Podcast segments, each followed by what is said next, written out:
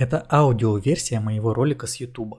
Если вы хотите больше контекста и визуального подкрепления рассказа, переходите на YouTube. Если же вам комфортнее остаться здесь, то приятного прослушивания. Привет, я Артем Багров, а это канал Очки Опыта на котором я рассказываю интересные истории про разработчиков и пытаюсь понять, а какой, собственно, опыт можно из этих самых историй извлечь. Знаете, есть такие студии, в которых руководители настолько популярны, что кажется, будто они одни и отвечают за создание игр. Кадзима со своей Кадзима Productions, Тодд Говард с Bethesda, в какой-то степени Гейб Ньюэлл с Valve, ну и, конечно же, Нил Дракман с Naughty Dog. Как раз про последних я и хочу сегодня поговорить. Во многом успех и взлет студии обеспечил не столько Дракман, сколько другие люди. Ну, например, Эми Хенник и Брюс Стрейли. Но о них не так часто говорят. Давайте же это исправим и посмотрим на тот вклад, который внесли эти разработчики в игры Naughty Dog. Для начала давайте скажу пару слов о самой Naughty Dog. Вообще компания довольно старая и была основана аж в далеком 1984 году, раньше чем Blizzard, id Software, Ubisoft и другие гиганты. Причем изначально компания называлась Gem Software, а Naughty Dog она стала в 1989 году. И я офигел, когда узнал, что основавшим компанию Энди Гавину и Джейсону Рубину тогда было по 14 лет. До того, как стать Naughty Dog, двое разработчиков успели запилить три игры, а четвертую уже под новым названием даже сумели продать Electronic Arts. Это было ролевое приключение под названием Kill the Thief. При этом Naughty Dog стала самой молодой сторонней студией, с которой EA заключили контракт. А чего добился ты в свои 14 лет, как говорится? В 90-х Рубин и Гавин запилили еще одну ролевку с EA и создали файтинг-клон Mortal Kombat, который внезапно выпустило игровое подразделение кинокомпании Universal. Все это были в меру успешные проекты, но настоящая слава настигла компанию после выхода платформера Crash Bandicoot в 1996 году. Желая закрепить успех в этом жанре, Naughty Dog запустила еще одну похожую франшизу Джек и Декстер – и вот до середины 2000-х компания создавала детские платформеры, пока в 2007 студия не выпустила первую часть Uncharted. Игру, открывшую для Naughty Dog новые горизонты как в плане заработка, так и в плане успеха. И вот на этом месте мы как раз и остановимся, потому что к 2007 году оба наших героя, Эми Хенник и Брюс Трелли, уже работали в Naughty Dog и уже внесли огромный вклад в игры студии. Любопытно, но оба этих разработчика пришли в Naughty Dog из компании Crystal Dynamics. Это студия, известная в 90-х и начале 2000-х по игровым сериям Gex и Legacy of Kain. Позже компания подхватила разработку игр про Лару Крофт, а из последнего Crystal Dynamics отметились провальные Marvel's Avengers. Сейчас эта компания не хватает звезд с неба, но лет 20 назад они считались вполне себе крутанами. В Crystal Dynamics Хеник, давайте начнем именно с нее, перешла из Electronic Arts – где она работала геймдизайнером и художницей.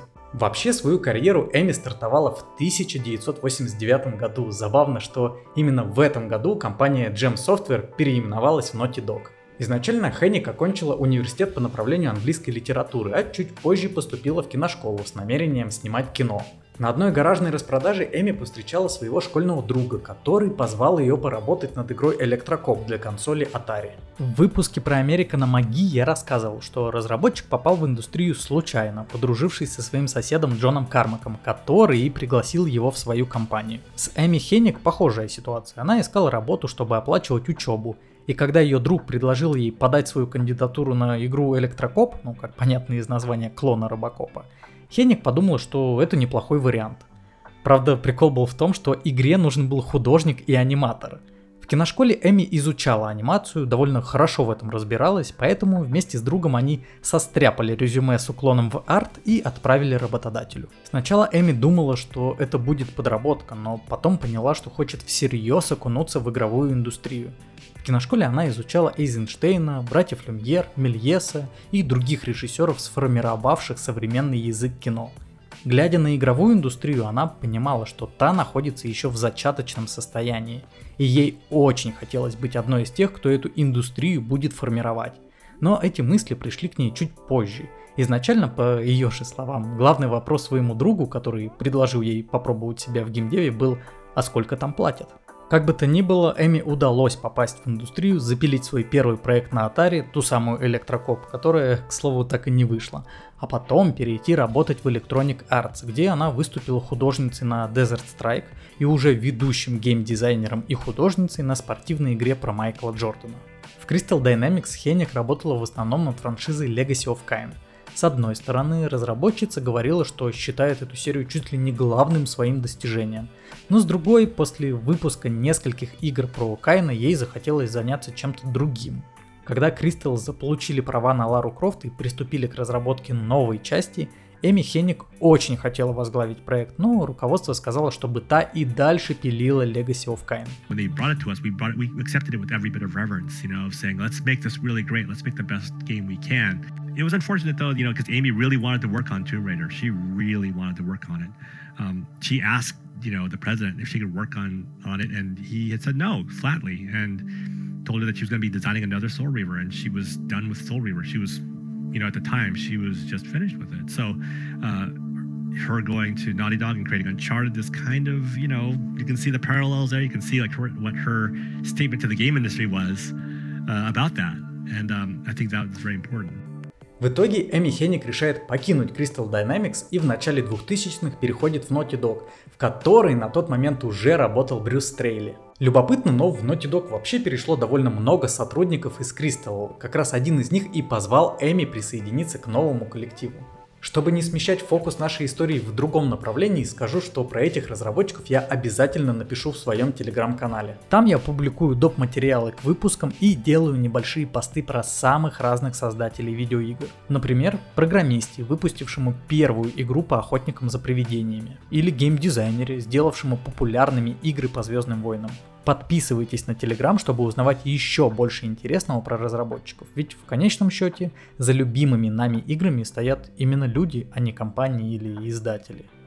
Итак, мы уже разобрались с тем, что делала Эми Хенник до Naughty Dog, давайте теперь то же самое сделаем и для Брюса Стрейли. Вообще разработчик тоже попал в индустрию случайно. Сейчас, конечно, можно подумать типа, эх, вот были же времена, когда можно было так легко залететь в индустрию и начать создавать игры. С одной стороны, да, но с другой, как отмечает и сама Хенник и Стрелли, тогда индустрия в глобальном смысле только зарождалась. Никто понятия не имел, как делать игры, а на работу можно было залететь ну абсолютно случайно, через друга, знакомого или объявление в газете. Собственно, ищущий работу Брюс Стрейли так и попал в свою первую игровую студию, прочитал объявление в газете и пришел на собеседование. До этого Брюс окончил художественный институт по специальности дизайна рекламы. Стрелли хорошо умел рисовать и разбирался в современных, тогда только появляющихся программах для цифрового рисунка. С первой работой вообще сложилась уморительная ситуация. Владелец компании под названием Western Technologies был этаким бизнесменом, который создавал софт для игр, крутился в этой сфере, но не то чтобы был прям вот фанатом игр, он скорее просто видел в них перспективную нишу для заработка. На собеседовании он спросил Брюса, сможет ли тот нарисовать что-то типа Соника, на что будущий разработчик с уверенностью ответил, да без проблем, легче простого. Хотя он абсолютно не знал о нюансах создания графики для игр тех времен, ограничений по цвету, проблемах с анимациями и так далее. В общем, первую игру со Стрейли в качестве художника они даже не смогли довести до релиза. Зато потом Брюс приложил руку к созданию X-Men для Sega Игра от 1993 года до сих пор входит в списки 10 лучших игр о Людях X от некоторых изданий. Чуть позже Стрелли уже в качестве геймдизайнера поработал над игрой Generations Lost, по сути клону X-менов, а в конце 90-х перешел в Crystal Dynamics, где к тому времени уже работала Эми Хенник. В Crystal Брюс сначала работал художником на второй части игры Gex с подзаголовком Inter the Gecko, а уже через год разработчик вырос до арт-директора третьей части Гекса. Несмотря на карьерный рост, Стрелли был недоволен разработкой Gex 3 и, не дождавшись релиза игры, покинул проект, перейдя, как и многие его друзья до этого, из Crystal Dynamics в Naughty Dog. Оказавшись в новой компании, Стрейли за 5 лет успел поработать над четырьмя играми. Это были Crash Team Racing и все части приключений Джека и Декстера – на всех этих проектах Брюс выступал в качестве художника и укрепил свою репутацию как талантливого визионера. Эми Хенник пришла в Naughty Dog чуть позже, в 2003 году. Она как раз закончила и выпустила четвертую часть Legacy of Kains под заголовком Defiance и покинула Crystal Dynamics. Хеник хоть и зарекомендовала себя как опытный руководитель, способный рулить целой игровой франшизой, но на новом месте не сразу получила личный проект. Для начала она совместно с основателем Naughty Dog Джейсоном Рубином возглавила разработку Jack и Dexter 3. Но уже спустя год пребывания в студии Эми таки взялась за проект мечты – приключенческую игру по зрелищности и масштабу, не уступающую голливудским фильмам. Речь, конечно же, про Uncharted. И давайте пару слов о самой игре. Uncharted это серия приключенческих игр про искателя сокровищ Нейтана Дрейка, этакого современного Индиану Джонса. Если что, так изначально проект позиционировала сама Хенник. У Дрейка есть напарник и наставник, мудренный опытом авантюрист Салливан, он же Салли, а также бойкая подруга-репортерша Елена и целая россыпь колоритных, но весьма карикатурных злодеев каждой части Дрейк на перегонки со злодеями колесит по невероятно красивым локациям в поисках древних артефактов. В общем, классическая голливудская тема. И тут хочется прям сделать акцент на вкладе Эми Хенника и Брюса Стрелли в эту игровую серию. Как я и говорил, сейчас кажется, что в Naughty Dog всем заправляет Нил Дракман. Он этакий гений, визионер и вообще супер талантливый чувак. Во многом это действительно так, не буду принижать заслуги Дракмана. Но если смотреть на игру, которая изначально вывела Naughty Dog на абсолютно новый уровень и задала новое направление в развитии компании, то вклад Дракмана там был минимальный. Итак, что нам нужно знать про Uncharted как о поворотном моменте в жизни Naughty Dog? Во-первых, именно Эми Хенник была игровым режиссером проекта, главным человеком, которая формировала целостное видение игры и отвечала за реализацию этого видения – также именно Хеник была ведущей сценаристкой Uncharted. Ну и будучи режиссером, она, как и режиссеры в кино, соединяла ниточки всех отделов воедино, создавая из разрозненных элементов целостную картину. Помните, я говорил, что Хеник училась в киношколе и изучала теорию кино, но когда попала в игровую индустрию, подумала, что тут еще целое непаханное поле, в котором только предстояло определить правила и сформировать то, какими, по ее мнению, могут быть игры. Именно это она и сделала на Uncharted. Ей безумно хотелось совместить размах приключенческих голливудских фильмов 20 века с обаятельными героями, лихо закрученным сюжетом и интерактивность игрового процесса. При этом Хеник намеревалась создать максимально развлекательный проект. Этакий эскапизм в чистом виде. Она говорила, что в каком-то смысле вдохновлялась фильмом «Путешествие Салливана» 1941 года – Сразу понимаем, откуда взята фамилия наставника Дрейка, Салливана и его прозвище Салли. В этом фильме главный герой режиссер, всю жизнь снимающий комедии, захотел вдруг создать серьезное кино. В итоге, по мере развития сюжета, он понимает, что его главный дар это смешить и развлекать людей, и что искусству не обязательно быть серьезным и нести какой-то важный посыл. Осознание того, что он может приносить людям радость и делать то, что у него получается лучше всего, позволило преодолеть герою внутренний кризис и принять себя и свое творчество.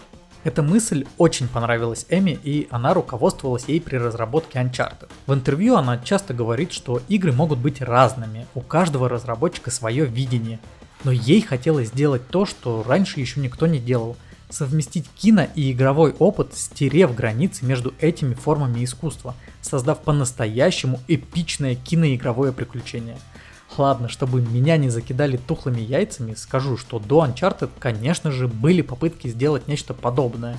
Хеник не была первой, но ей удалось сделать это на таком уровне, который во многом установил стандарт и для индустрии, и для консольных боевиков. И я вспоминаю свои ощущения от серии Uncharted. Это действительно игры, в которые ты окунаешься, будто в несущийся на всех парах авантюрный боевик и с трудом расстаешься с геймпадом потому что интенсивность действий на экране так высока, что ты просто физически не можешь прерваться. При этом я помню, как впервые увидел трейлер второй части Uncharted с культовым моментом из начала игры, когда Дрейк приходит в себя в висящем на обрыве поезде. Я, будучи школьником, просто охренел. До этого я не видел ничего подобного.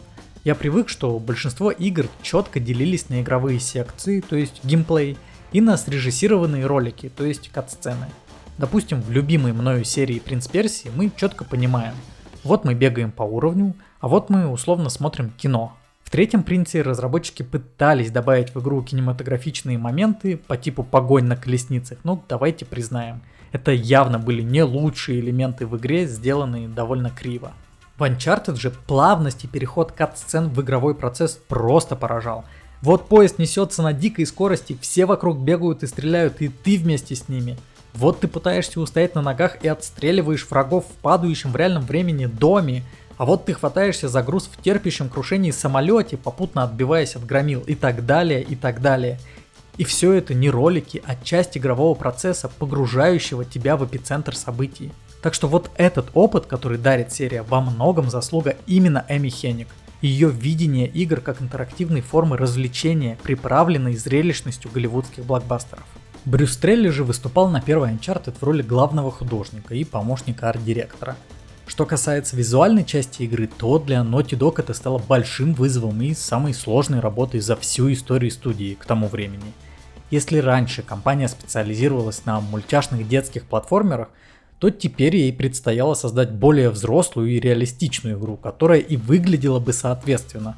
Конечно, сейчас первая Uncharted кажется дико устаревшей, но для 2007 года картинка впечатляла. На реалистичность восприятия работали и персонажи игры.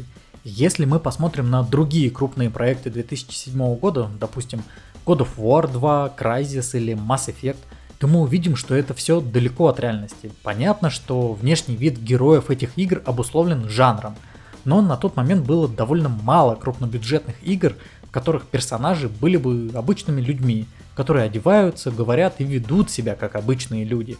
Поэтому герои Uncharted разительно выделялись на фоне перекачанных бойцов в броне или полуобнаженных воительниц.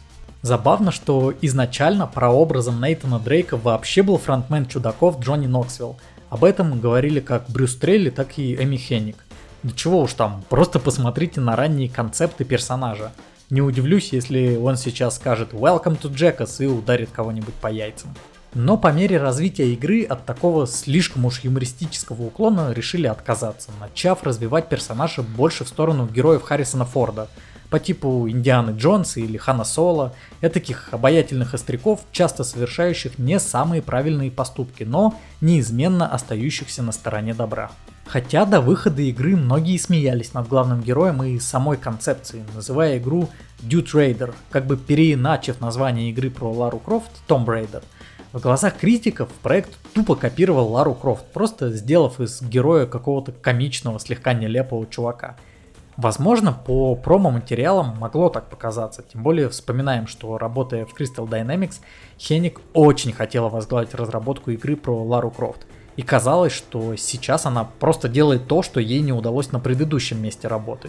И вот к вороху проблем с поисками, так сказать, лица игры и критика игрового сообщества добавлялись еще и технические проблемы. Это была первая игра Naughty Dog для новой консоли PlayStation 3 и первая игра студии, ориентированная на реализм, а не на мультяшный стиль. Многие художники не верили в проект и просто не хотели им заниматься. Люди массово покидали студию, что, конечно же, не лучшим образом складывалось на атмосфере внутри команды. Плюсом еще добавилось то, что внутренний движок компании не особо был заточен под такую игру.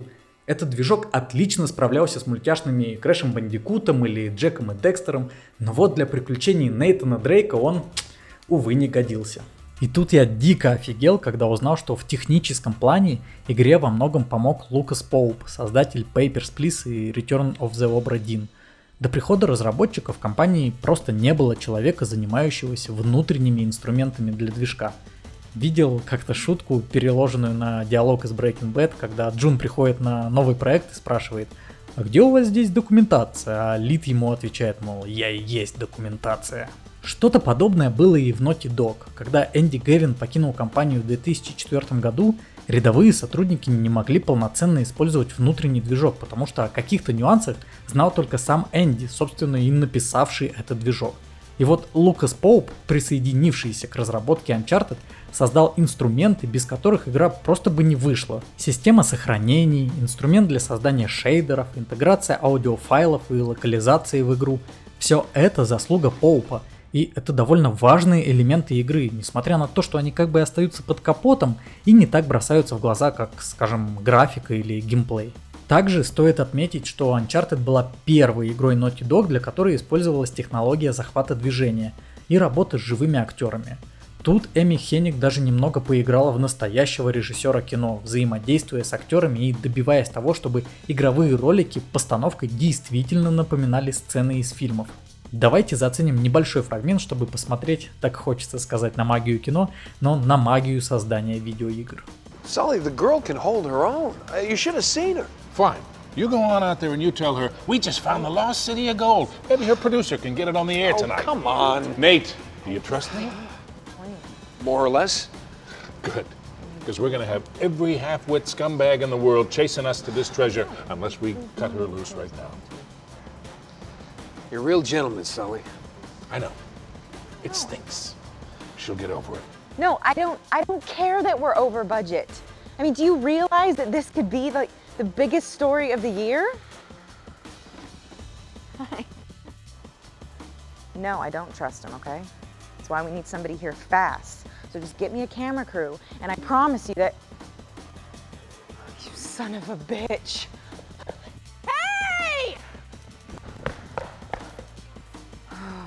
Should have seen that one coming.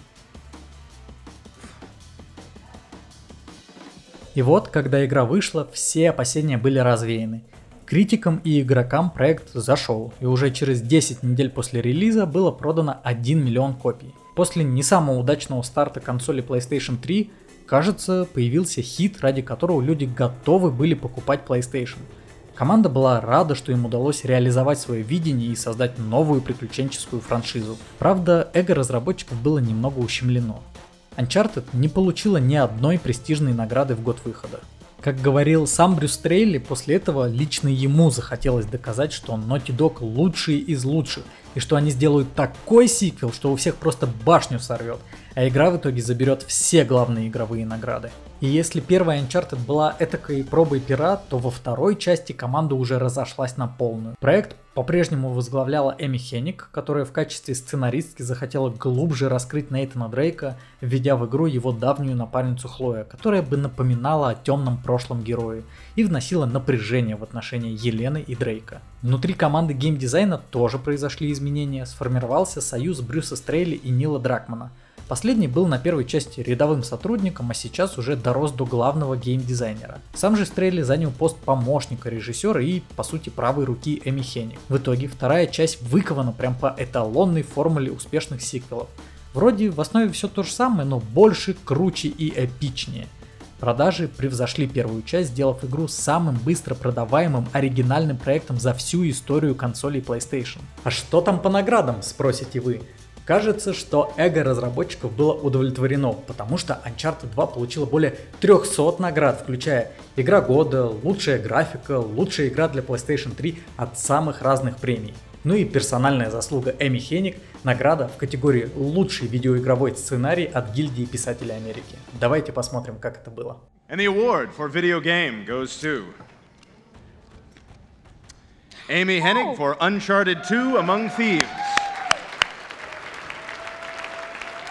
Uncharted 2 Among Thieves, written by Amy Hennig. Wow, uh, this is amazing and surreal, as you can imagine. Um, if you were to chart the progress of the game industry against the timeline of film history, we would just be entering the era of the talkies. Um, we're just still wobbling on our training wheels, if you know what I mean. So it is incredibly humbling to be here with all of you tonight, and it's an honor and a privilege. There's so many writers in this room that are truly heroes of mine. It's wonderful to have the opportunity just to thank all of you for all the inspiration that you've given me as a writer over all the years. Thank you so much.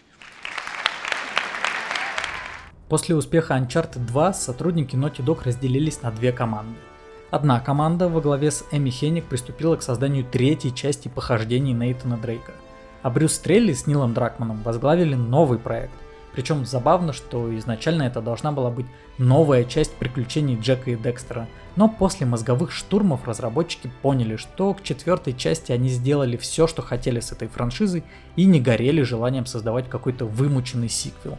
Поэтому Брюсу Стрелли и Нилу Дракману был дан зеленый свет на создание нового оригинального проекта, которым в итоге стала The Last of Us. Вообще, это одна из моих любимых игр и, наверное, один из лучших эксклюзивов Sony. Игра, в которой некогда заложенная формула Энни Хенник по скрещиванию киноязыка и интерактивного геймплея выходит на абсолютно новый уровень для того времени.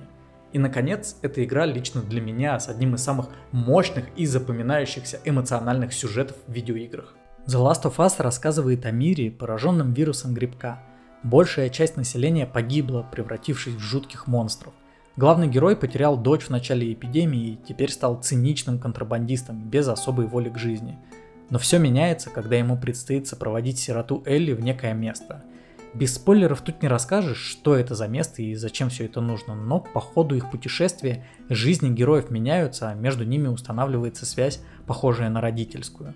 И тут уже нельзя умолчать о заслугах Дракмана, который был креативным директором и главным сценаристом игры. Именно Дракман привнес проект много крутого по части сюжета и дизайна – но игра это не только сюжет, но и геймплей. И вот как раз Брюс Трейли был игровым директором и больше следил за технической составляющей игры, а также в ходу своих навыков художника за визуальной частью. Во многом, именно благодаря Стрейли, мир в The Last of Us довольно сильно выделялся на фоне других постапокалиптических игр того времени, типа Fallout или серии Metro. По словам самого Стрейли, разработчики хотели реализовать красивый апокалипсис, в котором природа взяла верх над умирающей цивилизацией. Они стремились изобразить мир, в котором красота соседствовала бы с уродством, а жизнь в виде буйной растительности зарождалась там, где другая жизнь уже давно умерла. Вообще про создание The Last of Us есть много отдельных статей и видео. Моя цель здесь рассказать о вкладе Брюса Стрейли, без которого игра могла получиться совсем другой. Как шутил сам разработчик, они с Дракманом образовали довольно крепкую креативную связь и даже в шутку называли себя семейной парой. Для меня их сотрудничество это наглядный пример работы двух талантливых людей над общей целью. Хотя, так же как и в случае с Uncharted, над The Last of Us трудилось огромное количество выдающихся разработчиков. Потому что если начать разбирать вклад каждого из отделов, то нужно отдать должное и потрясающему звуковому сопровождению, и игре актеров, и так далее, и так далее. И если у Дракмана и Стрейли вырисовывался хит и потенциальная лучшая игра Naughty Dog, то у Эми Хенник дела шли не самым лучшим образом. После оглушительного успеха Uncharted 2 на третью часть возлагались большие надежды.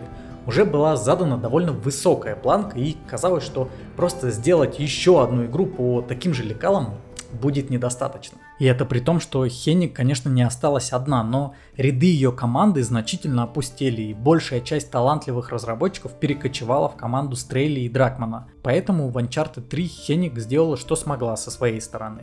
Как сценаристка она углубила историю Нейтана Дрейка, раскрыла подробности его детства, знакомства с Салли и показала становление героя. В плане игрового дизайна третья часть продолжила следовать заветам сиквела. По зрелищности и крутизне игра точно не уступала предшественнице. Лично мне некоторые уровни, типа того же самолета или пиратских плавучих развалин и тонущего корабля запомнились даже больше, чем некоторые сцены из Uncharted 2.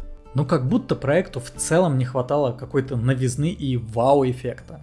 Хоть игра и продалась лучше, чем вторая часть и тоже получила немало наград, каким-то оглушительным событием она не стала. И когда спустя два года вышла The Last of Us, стало понятно, у какой команды действительно получился хит. Кстати, забавно, что в Uncharted 3 есть отсылка на события игры Дракмана и Стрейли – в самом начале в баре можно заметить газету, на которой рассказывается о начале эпидемии страшного вируса. То есть события этих игровых серий происходят в одной вселенной. И как шутила Эми Хенник в похождениях Джоэла и Элли, Нейтан Дрейк, наверное, помер и превратился в зомби. Несмотря на то, что Uncharted 3 в каком-то творческом плане не прыгнула выше головы второй части, в разработку запустили новую игру. Хенник по-прежнему оставалась директором и главной сценаристкой – она потратила на создание игры около двух лет, и вот тут начали происходить довольно интересные события. В какой-то момент Хенник отстранили от проекта, а разработку передали Дракману и Стрейли. Сама Эми покинула компанию, подписав документы о неразглашении всех закулисных дел, и до сих пор не говорит, что там произошло. В интернетах много разных слухов и предположений, часто сводящихся к тому, что Нил Дракман выдавил Эми Хенник из компании – я попробую собрать из разных историй целостную картину и выдвинуть какое-то свое предположение о том, что там в итоге произошло. Мне кажется, основной проблемой при производстве Uncharted 4 были огромные ожидания от игры, как от игроков, так и от Sony, которая владела компанией с 2001 года. Знаете, когда вы выпустили один из лучших сиквелов всех времен в виде Uncharted 2 и лучшую игру своей студии в виде The Last of Us, от нового проекта ожидают, если не покорение новых вершин, то точно результата не хуже предшественников. А Эми Хенник, из той информации, что я нарыл, воспринимала новую часть как еще одно приключение Нейтана Дрейка. Да, со стороны сценария и геймдизайна разработчица хотела привнести в игру что-то новое. Например, она собиралась решить проблему знаменитого анчартедского лудонарративного диссонанса. Над этим только ленивый не пошутил, мол, по сюжету и в роликах Дрейк такой рубаха-парень, шутки шутит, лишний раз в перепалку не вступает, предпочитая убежать от врагов и в целом не создает впечатление жестокого вояки. Тогда как в игровом процессе он просто выкашивает одного врага за другим, жестко отстреливая всех и вся. И это как бы немного контрастирует с тем образом, который создает вокруг него сама игра. Хенник намеревалась построить игру таким образом, чтобы большую ее часть Дрейк бегал без оружия и сражался только в рукопашную, никого не убивая. При этом в плане сюжета акцент был сделан на одержимом человеке, который хотел всячески насолить герою и в конце выяснялось, что это его брат. Когда я про все это читал, у меня как-то ну совсем не щелкало в голове. Наверное, что-то подобное испытывали и боссы Sony и Naughty Dog. Проект уже активно разрабатывался, но кажется, что в компаниях не верили, что это будет супер хит. Ну типа выйдет очередная часть Uncharted, а спустя пару лет Амихеник выпустит еще одну часть Uncharted – Проблема была в том, что Naughty Dog уже как бы вошла в высшую лигу, в какой-то степени стала лицом эксклюзивов от Sony, и просто выпустить еще одну часть популярной серии было недостаточно. И вот тут появляется Нил Дракман, который предлагает свое видение проекта. Он говорит, мол, не надо доить историю Нейтана Дрейка, пора поставить точку, создав самую эпичную, но при этом более взрослую часть серии – Дракман предлагает как бы закольцевать сюжет и вывести на передний план отношения Елены и Дрейка. Первая часть начиналась со знакомства этих героев. Репортерши и авантюрист попадают в передряги, между ними возникает химия и вот это все. Во второй и третьей части они то сближаются, то разбегаются, но в итоге они сходятся. И в четвертой части нам показывают, что Дрейк уже завязал с приключениями, выбрал Елену, осел дома, но в глубине души его тянет бросить все и отправиться на поиски сокровищ. Он адреналиновый наркоман, и события, начавшиеся в четвертой части, становятся главным испытанием в отношениях Елены и Дрейка. Мне кажется, что для финала истории это довольно крутой концепт. Если бы серия продолжала выходить раз в пару лет, добавляя какие-то незначительные штрихи в свою формулу, Uncharted из некогда великой приключенческой франшизы превратилась бы в насмешку, как, на мой взгляд, вышло с какими-нибудь форсажами. Понятно, что эта киносерия никогда особых звезд неба не хватало, но лично мной сейчас она вообще воспринимается как дикий фарс, в котором постоянно то брат пропавший объявится, то еще кто-то. При этом я не хочу сказать, что Эми Хенник такая глупышка и все делала неправильно. Все-таки во многом именно она мама Uncharted и идейный вдохновитель серии. Но взгляд Дракмана нашел больший отклик в рядах Sony и Naughty Dog – Поэтому проект доверили ему и Стрейли, который, к слову, тоже выбрал сторону не Хеник, а Дракмана. С точки зрения бизнеса и популярности, кажется, что Дракман победил. Uncharted 4 стала самой прибыльной частью серии, продажи которой достигли почти 16,5 миллионов копий. Для сравнения, у второй части за все время продаж, начиная с 2009 года, в районе 7 миллионов копий – и если сейчас посадить рядового игрока за оригинальную трилогию, он вряд ли получит столько же удовольствия, как и игроки лет 15 назад. А вот четвертая часть вполне комфортно воспринимается и по сегодняшний день. При этом надо понимать, какой ценой были достигнуты такие результаты. Разработка была очень тяжелой, как морально, так и физически. Представьте, что у игры есть руководитель и идейный лидер Эми Хенник. Команда уже привыкла к нему и доверяет ему, Тут приходят новые руководители, пусть и часть Naughty Dog, но все же другие люди.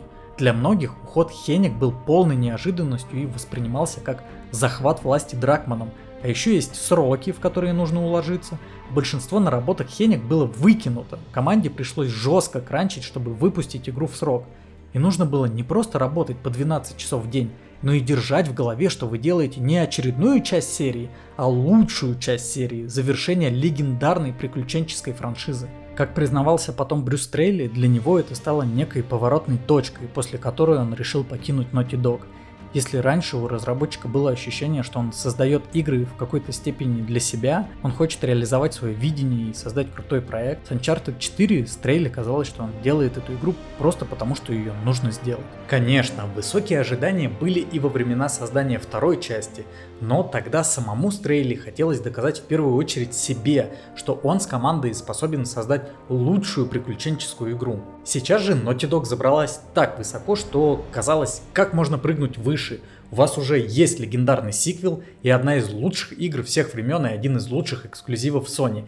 Как переплюнуть их успех? А в идеале надо, ведь Sony рассчитывает на вас. И Дракман вон заявил, что это будет лучшая часть серии. В итоге, после изнурительной разработки Uncharted 4, Брюс Трейли взял бессрочный отпуск, а потом и вовсе решил не возвращаться в Naughty Dog. Он понял, что дальше так создавать игры просто не может. Ведь впереди маячила The Last of Us 2, а амбиции Дракмана насчет этой игры были тоже ой как высоки. Поэтому вторую часть Нил Дракман создавал уже без своего товарища и без оглядки на чужое мнение. После ухода из Naughty Dog, Хенник и Стрелли пытались найти свое место в игровой индустрии. В 2014 году Хенник под крылом Electronic Arts руководил разработкой амбициозной игры по Звездным войнам, но проект в итоге отменили, а сама разработчица покинула компанию. Потом она пыталась ворваться в сферу виртуальной реальности, но каких-то интересных проектов под ее руководством так и не вышло. В 2019 году Эми присоединилась к Skydance Media. Вообще это голливудская продюсерская компания, по большей части занимающаяся созданием фильмов. Например, она приложила руку к таким проектам, как «Миссия невыполнима», «Star Trek», «Мировая война Z», «Топ Ган» и так далее. Вроде как сейчас Хенник продолжает там работать сразу над двумя крупными проектами. Первый это новая игра по лицензии Marvel про Капитана Америку и Черную Пантеру – Вторая по лицензии опять-таки Звездных войн. Большие франшизы такие не отпускают разработчицу, что тут скажешь. Параллельно с этим Эми успела поучаствовать в разработке спорной игры Forspoken, где она выступила автором первоначального сценария. Хоть игру и ругали, в том числе за клишированный плоский сценарий, я натыкался на материалы, в которых говорилось, мол, изначальная задумка Хенник была более интересной, а итоговый сюжет просто очень сильно перелопатили – Думаю, тут мы, как и в случае с Uncharted 4, вряд ли узнаем, каким действительно был изначальный сценарий. Но в любом случае, вряд ли это бы спасло игру, потому что помимо сценария, проект не блистал какими-то интересными геймплейными особенностями и прикольным проработанным миром. Этот ролик я выпускаю летом 2023 года. Последняя игра под руководством Хенник выходила в 2011 году, аж 12 лет назад – Сама разработчица в интервью не раз признавалась, что немного грустит и рефлексирует на тему своей работы, мол, непонятно, сможет ли она вообще выпустить еще хоть одну игру. Хеник переживает, что в ее возрасте она уже не успеет зарелизить крупномасштабный тайп. Разработка дорожает, а сроки создания игр увеличиваются. К примеру, первую Uncharted Naughty Dog создавали 3 года, вторую часть 2 года.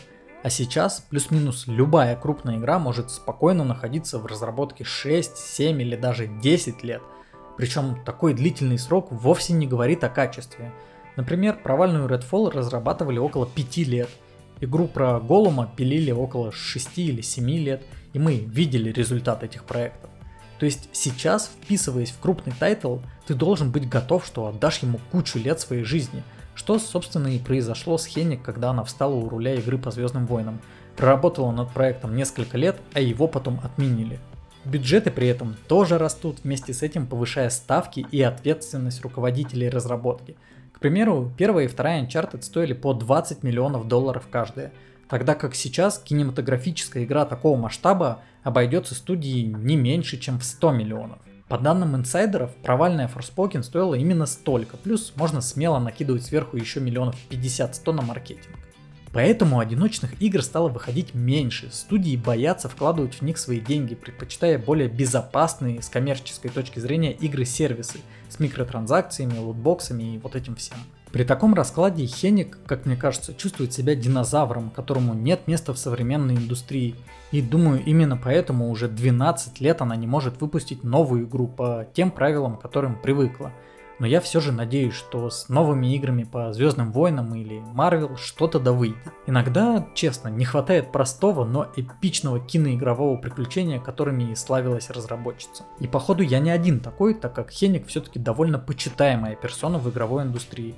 В 2016 году Эми была удостоена специальной награды Бафта. Это премия Британской Академии в области видеоигр. А в 2019 году она получила награду за вклад в индустрию на церемонии GDC Awards. Это ежегодная престижная конференция разработчиков игр. Что касается Брюса Стрейли, то после ухода из Naughty Dog в 2017 году разработчик долгое время просто отдыхал и приходил в себя. Он, как и Хеник, потом немного побаловался виртуальной реальностью, выступив консультантом на игре Chained Victorian Nightmare. Это адаптация классической рождественской истории Чарльза Диккенса в хоррор-сеттинге. Но уже в 2022 году Стрелли прервал свой отдых и вместе с бывшими коллегами основал студию Wildflower Interactive. По словам разработчика, ему пришла идея одного проекта, которая просто не давала ему покоя – Поэтому он вместе с друзьями создал несколько прототипов игры, после чего вновь загорелся разработкой. Каких-то подробностей о проекте нет, но Стрейли уверяет, что прежде не играл ни во что подобное. Звучит, конечно, как очередная компания и очередная игра от ветеранов индустрии, но будем посмотреть, может что путное из этого и выйдет. При этом ни Хеник, ни Стрейли особо не высказываются о Ниле Дракмане, Naughty Dog и их новых играх – из интервью кажется, что им не очень приятно обо всем этом говорить, и это дает определенную почву для размышлений, что расстались они с компанией все-таки не самым лучшим образом. И интересно, что в сериальной адаптации The Last of Us Трелли даже не упомянули как создателя оригинальной игры. Во вступительных титрах несколько цинично написано, что игра создана Naughty Dog и написана Нилом Дракманом. В интервью по этому поводу Брюс, как и многие другие разработчики до этого, поднял тему создания игровых профсоюзов для защиты интересов разработчиков. Вот так вкладываешь душу в проект, являешься одним из его создателей, на секундочку игровым режиссером, а потом тебя даже в титрах телеадаптации не упомянут. Обидно. Тем не менее, мне хочется верить, что и у Брюса Стрейли, и у Эми Хенник в итоге все будет хорошо. Даже если они не выпустят новых игр, их вклад в индустрию сложно недооценить. Они уже сделали достаточно, чтобы навсегда вписать свои имена в историю видеоигр.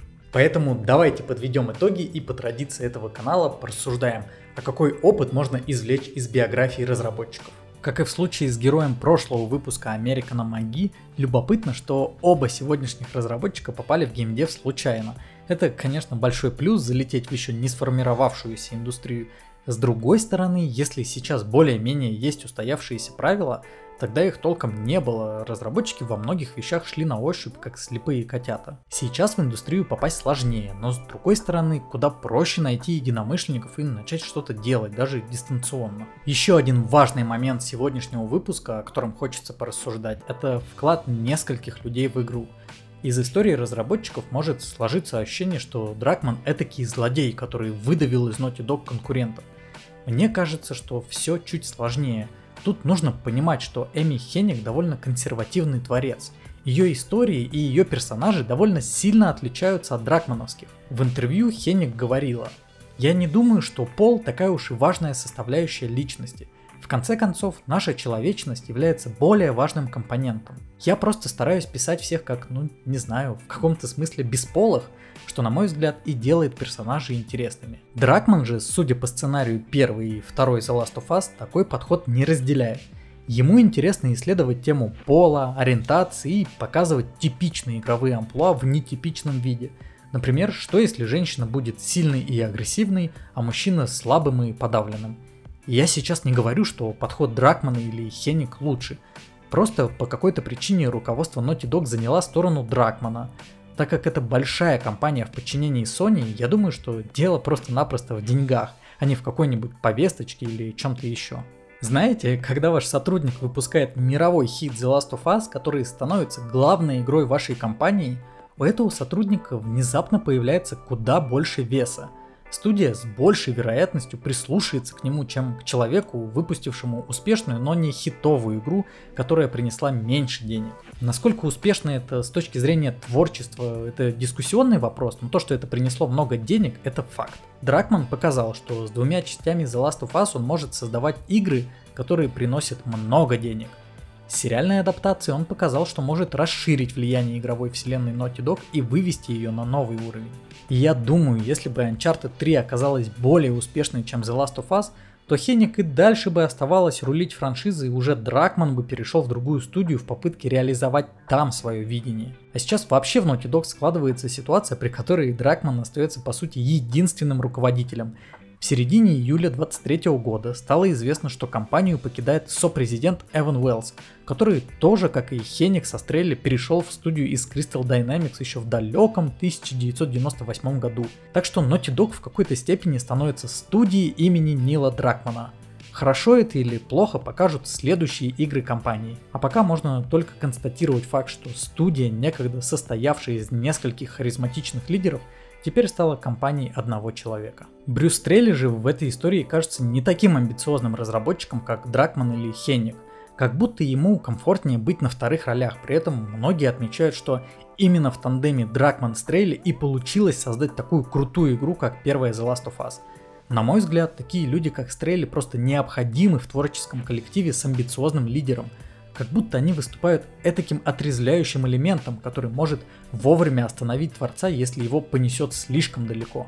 Как бы то ни было, одной из главных мыслей, которые хочется вынести из сегодняшних историй, это то, что игры могут быть разными. Не бывает правильных и неправильных игр. Бывают разные люди с разным видением и разным подходом к созданию игр. Если вы послушаете создателя Deus Ex Уоррена Спектора или создателя Марио Сигера Миямото или ту же Эми Хеник, вы обнаружите, что у всех у них разное понимание того, какими должны быть игры. Думаю, сейчас мы находимся в той точке, в которой взгляд Эми Хеник на сценарное наполнение видеоигр немного устарел – на крупных проектах, типа все той же The Last of Us или God of War, Кадзимовской Death Stranding или какого-нибудь инди-хита вроде Disco Elysium, мы видим, что игры стараются поднимать более серьезные темы и заходить на те территории, на которые раньше и не думали вступать. Тем не менее, это не значит, что в игровой индустрии нет места фановым проектам, направленным на чистый эскапизм. Довольно теплый прием Final Fantasy 16 наглядно показывает, что игрокам порой не хватает пафосных, простоватых, но чертовски зрелищных приключений, в которые можно просто с головой погрузиться, как когда-то это было с серией Uncharted. Интересно услышать и ваши мысли на этот счет. Пишите в комментах, что думаете о Ниле Дракмане, Эми Хенник, Брюсе Стрейли и вообще о играх Naughty Dog. Еще раз напомню про мой телеграм-канал, ссылка на него в описании. Также я буду рад вашим лайкам, ведь это абсолютно бесплатный, но очень приятный способ сказать мне спасибо. А вам спасибо за просмотр, надеюсь вы, как и я, получили новый и интересный опыт и до встречи в следующем выпуске.